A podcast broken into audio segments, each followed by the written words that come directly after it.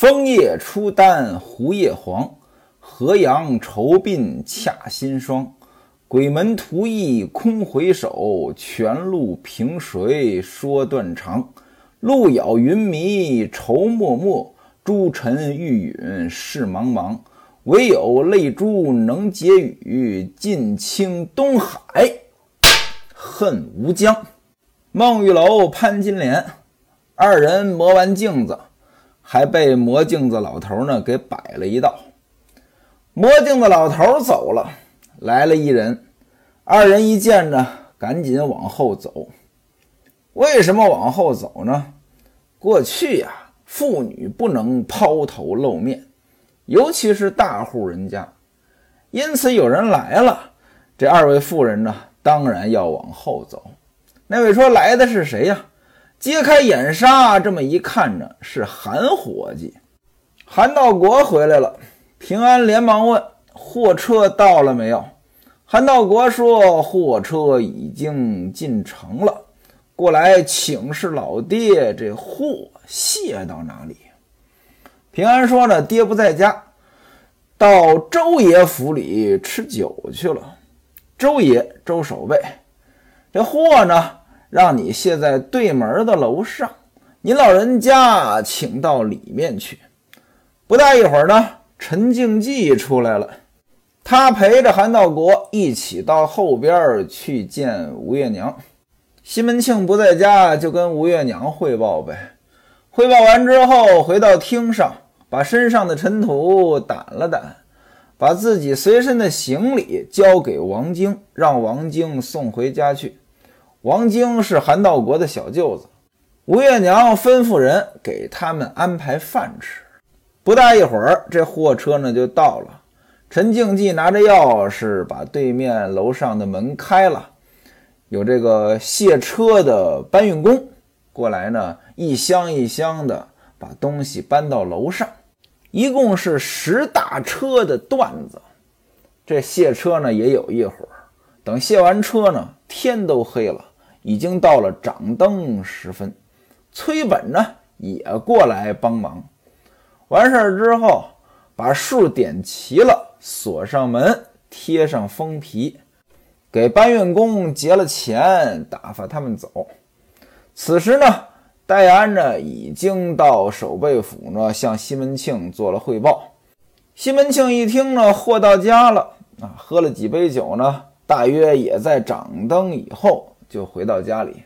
韩道国等人在大厅之上又把相关的情况跟西门庆做了一遍汇报。西门庆问说：“我给钱老爹写了一封信，管用不管用？”前文书咱们提到过呀，这货物要进城过这个超关，西门庆呢派人疏通关系，为的就是少纳税。韩道国说：“多亏了这封书信，哎，可省了不少的税。小人我把这些货两箱并作一箱，三亭只报了两亭。”什么叫三停只报了两停？停这个字儿呢，有这个份儿的意思，也就是少报了。那少报不就能少纳税吗？不仅如此，而且呢，报的也不是段子，报的是什么呢？茶叶马牙香。这马牙香呢是一种香料。从这里您可以看出来呢，这丝绸的税点呢要高于茶叶和马牙香。韩道国说：“一共十大车祸，交了多少税呢？三十两五钱银子。这钱老爹呢，接了报单。什么叫报单？就是这个货物的清单，你报税用的。也没派人呢下来查点，就把我们呢放过来了。您看啊，这有人呢就是好办事儿，睁一只眼闭一只眼，这就能省不少钱。”西门庆一听此言，满心欢喜，说：“赶明呢，少不得要重重的买一份礼呢，感谢他。”于是吩咐陈静济陪着韩道国和崔本二人呢，喝了一顿酒，这才各自回家。王六听说韩道国回来了，吩咐春香还有锦儿两个人呢，准备好饭好茶。等到晚上，韩道国到家。先拜家堂。什么叫家堂？就是供奉祖宗牌位的地方。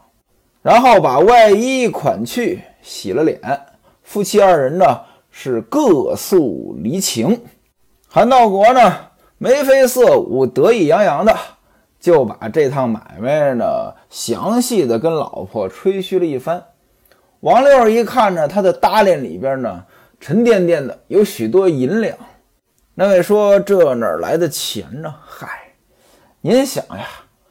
这出去采购，你就是大爷呀，对吧？你说我拿着老板的钱买谁的东西，谁不得对我好一些呀？那怎么好呀？无非就是给回扣呗。有一段相声，侯耀文先生的那个《心累》里边说呢，吃三百块钱回扣。捧哏的说：“嗨，你没见过钱呀，三百块钱回扣你也吃啊？”逗哏的说呢，我不是给单位一共才买了四百块钱的东西吗？捧哏的说，好家伙，枪毙了你都不过分。哎，这就是吃回扣。在网上呢看到过这样的新闻：医院采购一台设备，采购价三千五百二十万，医院的院长吃回扣吃了一千六百万。各位您看啊，这都接近一半了。哎，这就是吃回扣。那那位说了。这西门庆难道不知道韩道国会吃回扣吗？哎，那肯定是知道的呀。那他为什么还放任这种现象呢？一来呢，你派谁去，他不都得有这一手吗？不吃回扣的那是少数人啊，甚至在大多数人都吃回扣的情况之下，不吃回扣的人反而是傻子。其次呢？这活儿他也不是随便交给谁的呀，要没有王六在这里边的角色，韩道国也捞不着这件事情呀。所以老板让谁做采购，其实呢就是给谁油水呢。韩道国的这些银子自然就是回扣。除此之外呢，韩道国呢还藏了点私货。出去帮老板采购，顺道呢自己也买了一二百两的货物。原文写一二百两货物九米，九米是什么呢？糯米。为什么糯米又叫九米呢？因为糯米呢一般呢被用来酿黄酒。那位说了，大老远的带点糯米回来，这值什么钱呀？这个呀还得到当时的这个历史环境中去了解。您今天无论南方北方，糯米呢都不新鲜。但是过去这糯米呢，北方确实不常见。为什么呢？它本身生长在南方，你要北方见到，就是打南方运过来的。在物流不发达的当年，那你把南方的糯米运过来到北方，这就是好东西，就能卖个好价钱。说相声的经常用一个包袱：生在江南地面，流落塞北幽州，十指金盏配玉瓯，不料拿我湖州。内有红娘相伴，外有锦被蒙头。宽衣解带任君游，好俊一身白肉。这是一首西江月。乍一听这个意思呢，感觉内容不是很健康。但其实呢，就是拿这个找包袱，啊，逗哏的一说，捧哏的说：“哎呀，你这个，呃，黄段子。”逗哏的说：“我这不是黄段子，我这是粽子。怎么是粽子呢？你看啊，生在江南地面，在南方的，流落塞北幽州，北方也有啊。十指金盏配玉瓯，本来呢打算酿酒，不料拿我湖州，结果呢包了粽子了。内有红娘相伴。”这是枣，外有锦被蒙头，这是粽子叶。宽衣解带任君游，好俊一身白肉。吃粽子你得剥开呀，所以呢，这是一个谜语，谜底呢是粽子，没有这种不良的东西。各位啊，我觉得呢这个不是很合理，为什么呢？你说它谜底是糯米，这可以；你说它是粽子，有点说不通。您比如说，十指金盏配玉瓯，不料拿我湖州。糯米本来打算酿酒，后来包了粽子了。这说的是糯米，他说的不是粽子。你不能拿粽子酿酒呀，对不对？这糯米呢，一般呢就是用来酿黄酒，叫酒米。那它运到北方去，在古代这物流不发达，它就是好东西。但是呢，物流不发达，运输成本也高啊。你要说自己啊花钱运点过来，那你赚不了多少钱。但是韩道国不一样呀，他是搭着西门庆这个顺风车来的呀，没有运费呀。那就可以赚钱了呀。另外呢，韩道国呢还有销路，这销路在哪儿呢？他自己本身是个掌柜的呀，他是管这个绒线铺子的，所以呢，他有个门面呀。他把这些货呢就卸在店里，然后呢自己管门面的时候呢，顺带就把这东西卖了，这就能赚钱了。各位，您看啊，这赚钱呢，它有很多的条件。我记得呢，当年在深圳和一个陕西的哥们儿喝酒，他说呢，当年他到深圳去，发现了深圳什么东西便宜呢？U 盘。我不知道您哪位对这个早期的 U 盘有印象啊？今天的 U 盘呢，已经用的越来越少了，而且呢，今天的 U 盘呢也挺便宜。过去不是啊。我记得早年间我们用 U 盘大概一块钱一兆，那十六兆的那就是十六块钱，甚至更贵。三十二兆的啊，那就是三十多块钱。当年三十二兆的 U 盘就是大 U 盘了，那现在三十二兆的没人用，三十二个 G 都嫌小了。那这哥们呢，当年在深圳发现呢 U 盘特别便宜啊，于是呢觉得这里边有商机啊，从深圳。进这个 U 盘，啊，带回老家去卖，结果呢亏了。那位说了，怎么还亏了呢？嘿，原因很简单，你没有销路啊。他做买卖，他是一整套，你得有货源，你得有这个低成本的优势，你还得有这个销路，缺一个都不行。那他这个就亏在亏在没销路上了。所以喝酒的时候呢，他跟我们说。做买卖光有好产品是不够的，你得先有客户，甚至呢，你先有客户，围着客户的需求在想你做什么产品。我记得呢，我也有比较类似的经历，当年也是在深圳，发现深圳什么便宜呢？耳机，那耳机很便宜，于是呢进了一堆，啊，当时呢还在学校里边，那时候呢学校有这个 BBS，就是论坛啊。在论坛上边发广告卖耳机，那赚没赚钱呢？多多少少呢算赚了一点儿，比那哥们儿呢强一点儿。这还得说是早年间，现在再这么干比较难了。为什么呢？有互联网了，你卖什么东西，人家到网上一查，哎，有这便宜的，甚至连运费都不要，直接就给发过来了。所以呢，你这个什么摆地摊儿啊，开个门脸儿啊。要没有自己的固定客户，真的是越来越难了。所以您看啊，韩道国这一趟挺肥，又有回扣呢，又能夹带私货。当然不仅如此了，人家本身这趟活他也是赚钱的呀。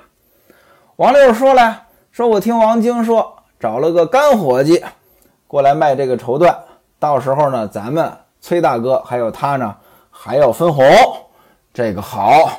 啊，下个月呢，这个铺子呢就开起来了。韩道国说呢，这边有人卖货了，南边呢还少个人立庄置货。到时候老爹呢一定还是派我去。什么叫南边还少个人立庄置货？他是从杭州采办的，对不对？那杭州那边呢还得有个收购站。因为你要是一锤子买卖，货拉回来到这边卖完了也就完了。但你现在开了个铺子呀，对吧？这货销完了，你得进货呀，那边呢就得设个收购站。韩道国的意思是，这边有人卖，那边有人收购，到时候呢，老爹还得派我去杭州。王六说了，说你就是看货的材料啊，自古能者多劳。你要不会做买卖，老爹呢也不会把这事儿呢交给你。常言道，不将辛苦易，难得世间财。这就是说呀，你得付出自己的辛苦，你才能赚到钱。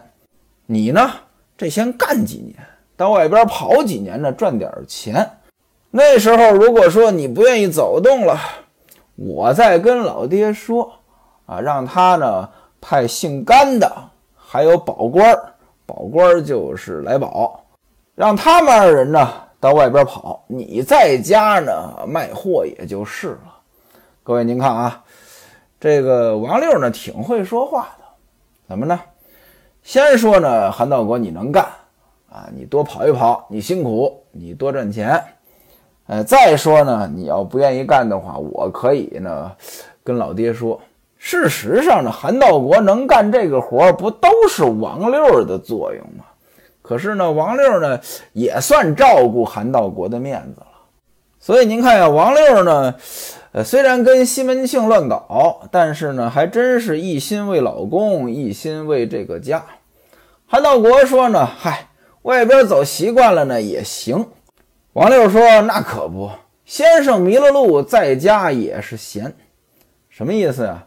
就是出去做买卖没赚着钱，就叫先生迷了路。”在家也是闲，反正在家呢，你也赚不着钱；出去呢，赚不着钱，咱也不亏。那意思呢，能出去跑就多出去跑。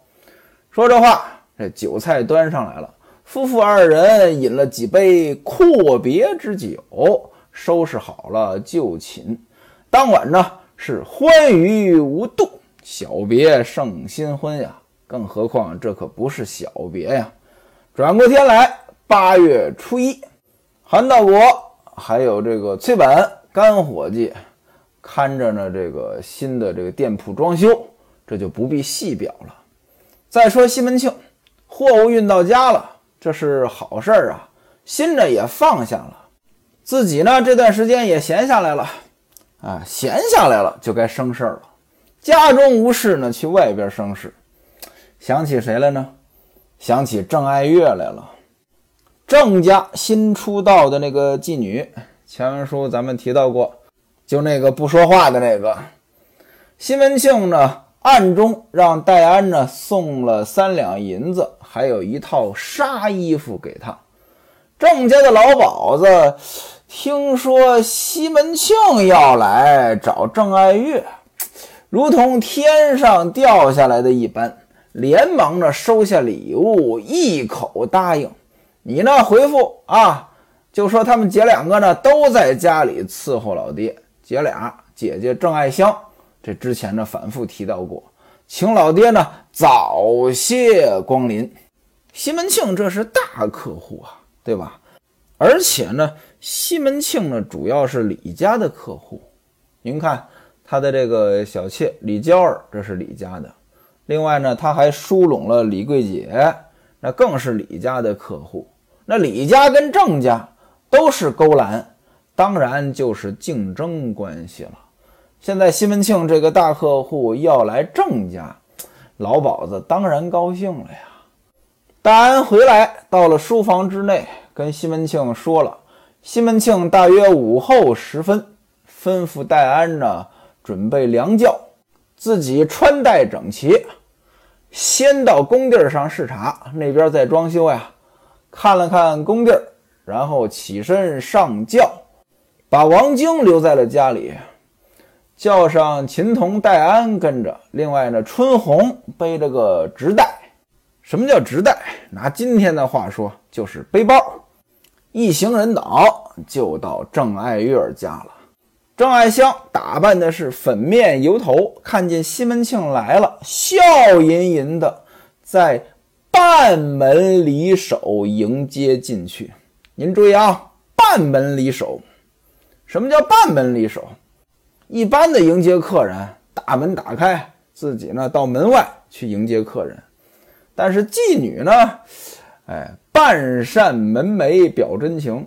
哎，最近这个刀郎的《罗刹海市》很火，就有这么一句词儿：这个妓院的门啊，它就是一半儿，半截儿。妓女站在里边，能露出上半身让到客厅，到了万福，西门庆坐下，跟秦童说：“让轿子呢先回去，晚上骑马来接。”秦童跟着轿子就回家去了。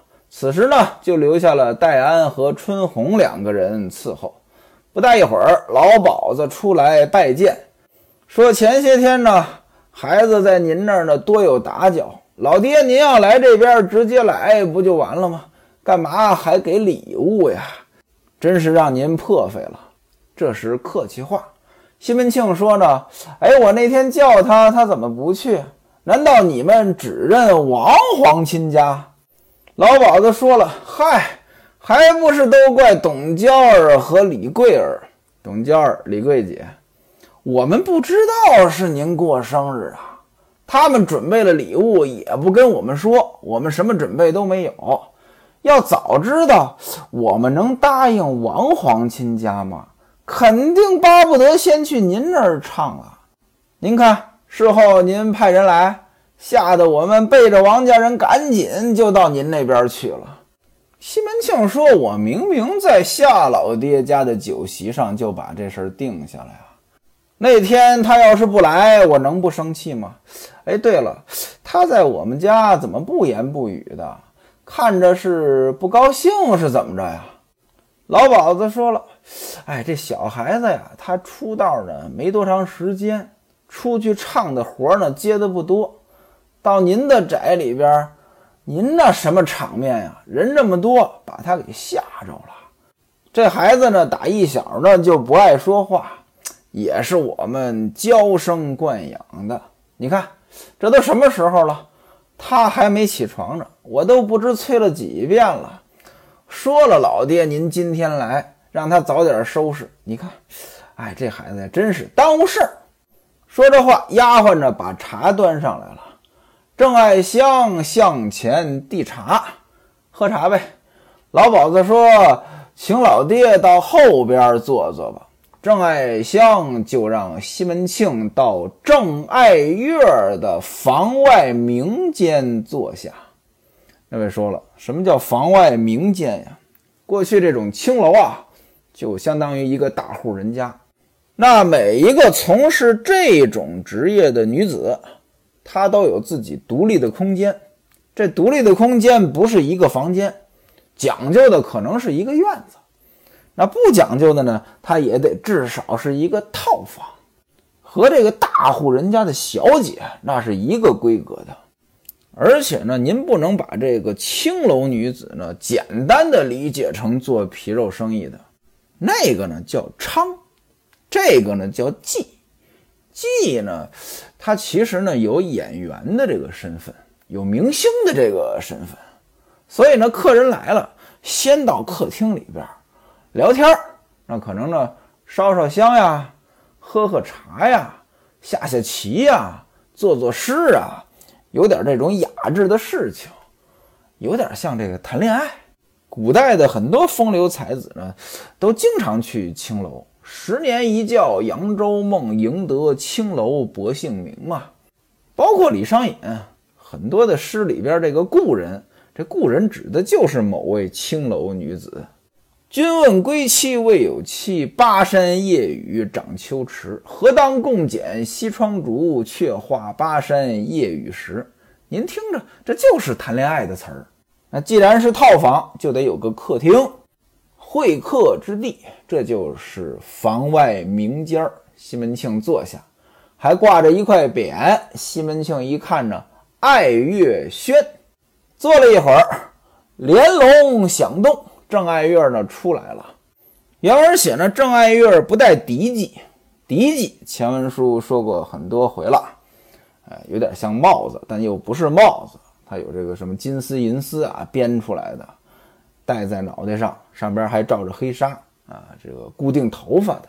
明朝已婚妇女就戴这个东西，郑爱月没戴这个东西，头发呢挽的是一窝丝杭州船。什么叫一窝丝杭州攒？就是把头发往上挽着，挽成一个呃类似于圆盘呀、圆球啊这个形状。现在很少有这么打扮的了。我记得我小时候呢，还有这种老太太啊，这头发呢弄成一个球，拿这个类似于纱网的东西把这球呢裹起来，这其实就是一窝丝。头发呢梳的是黑灿灿、光油油的。再说身上啊，上身是白的，白藕丝对襟纤长，下身是紫裙，脚下是红鞋，打扮的很漂亮，人长得也漂亮。来到西门庆的面前，向西门庆呢不端不正的道了万福。那位说了，怎么还不端不正啊？不端不正不是说立了歪斜的，不端不正的就是端端正正。那位说了，端端正正干嘛叫不端不正？这个您问我，我问谁呀？这就跟那个我这东西差点掉地上，我这东西差点没掉地上，都是一个意思。